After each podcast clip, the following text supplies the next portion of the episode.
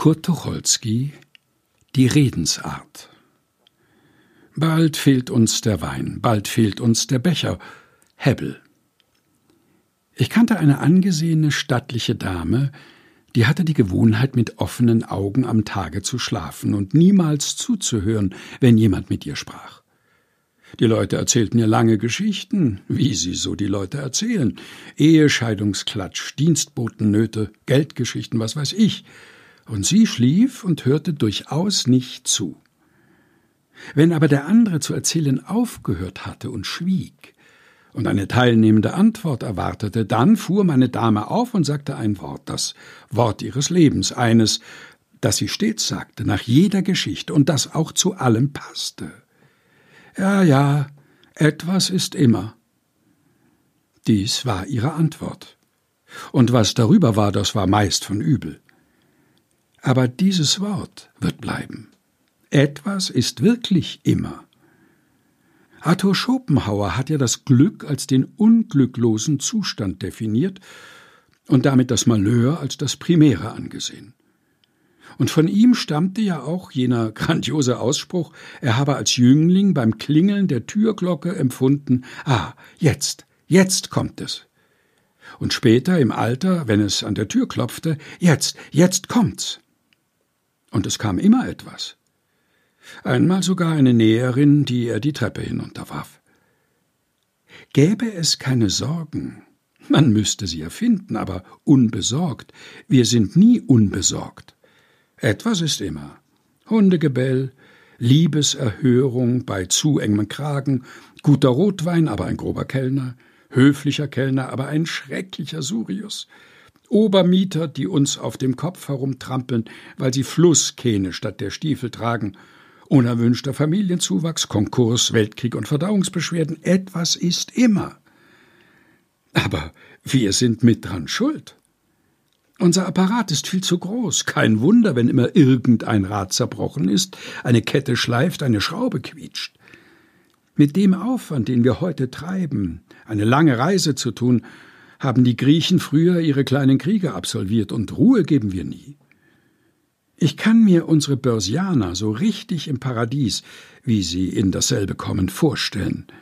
Es zieht, das Eintrittsgeld war zu hoch, einen Kurszettel gibt es nicht, und so haben sie es sich überhaupt nicht vorgestellt.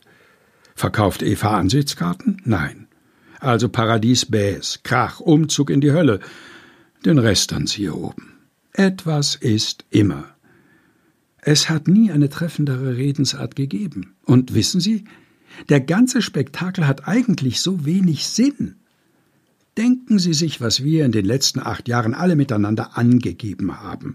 Und was ist dabei herausgekommen? Hm, dieses Europa.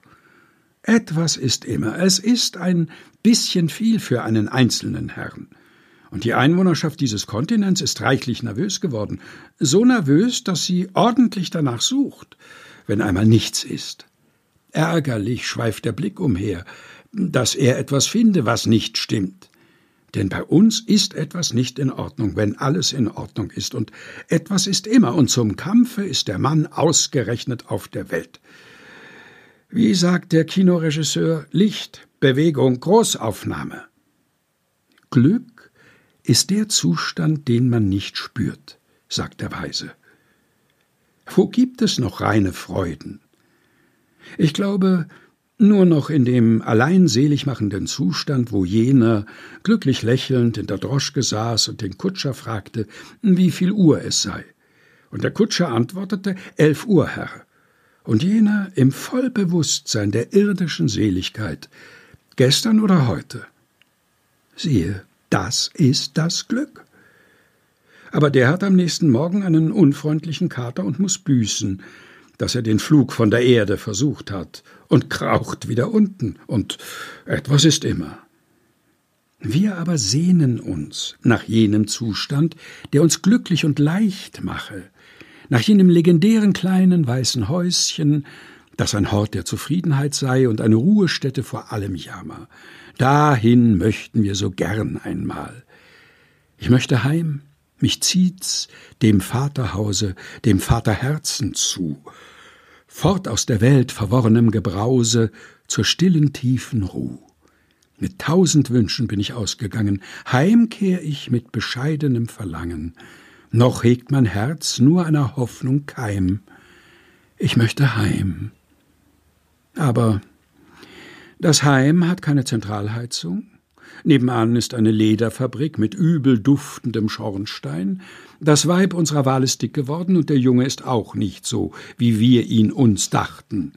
Zum Diplomaten zu klug, zum Filmschauspieler zu hässlich, zum Bankier zu dumm und für einen bürgerlichen Beruf ungeeignet.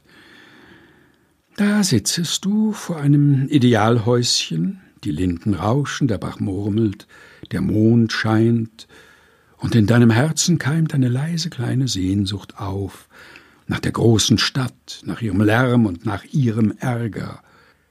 Ruft deine liebe Adelheid? Lass sie rufen aber sie ruft lauter und nicht melodiöser, und seufzend gehst du ins Haus, und lass dir nichts erzählen von feinen Inschriften für deinen Grabstein. Ich habe eine für dich, wie nach Maß gearbeitet. Verlass dich drauf, sie passt wundervoll. Schreib, etwas ist immer. Peter Panther, 1923 Kurt Tucholsky Die Redensart Gelesen von Helge Heinold